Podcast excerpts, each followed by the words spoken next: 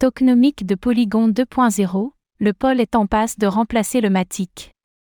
Alors que Polygon Lab en a dévoilé plus sur le futur de son écosystème, nous apprenons que le Matic serait bientôt remplacé par un nouveau token nommé Pol. Qu'est-ce que cette nouveauté implique?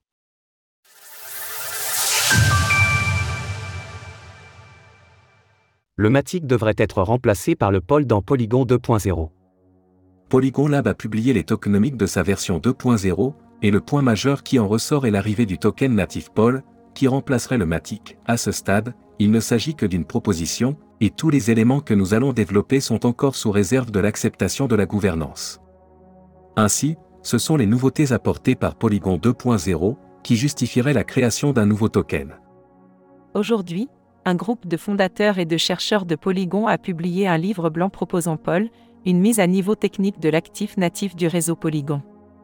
Pol est le token de protocole de nouvelle génération, conçu pour devenir le principal outil de coordination et de croissance de l'écosystème Polygon et le principal moteur de la vision de la couche de valeur pour Internet.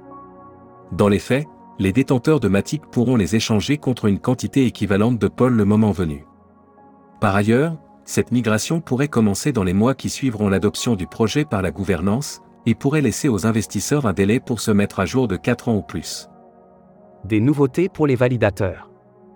Du côté des validateurs, ces derniers pourront valider plusieurs chaînes à la fois, tout en ne stackant leur pol qu'à un seul endroit.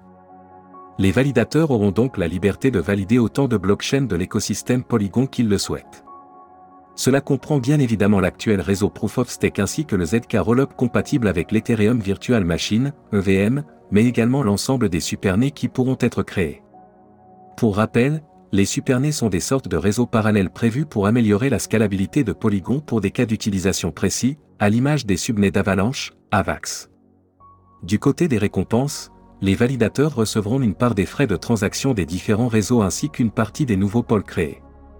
En outre, des incitations supplémentaires pourront être proposées selon les stratégies de chaque blockchain de l'écosystème Polygon, par exemple au travers de stablecoins ou de tokens natifs dédiés réseau. Selon cette stratégie, le Matic sera donc, à terme, totalement replacé par le pôle. Au regard des développements de ces dernières années, Polygon ne peut désormais plus être considéré comme une simple sidechain d'Ethereum, ETH, mais bien comme un écosystème de blockchain à part entière. Source Polygon Lab Retrouvez toutes les actualités crypto sur le site cryptost.fr.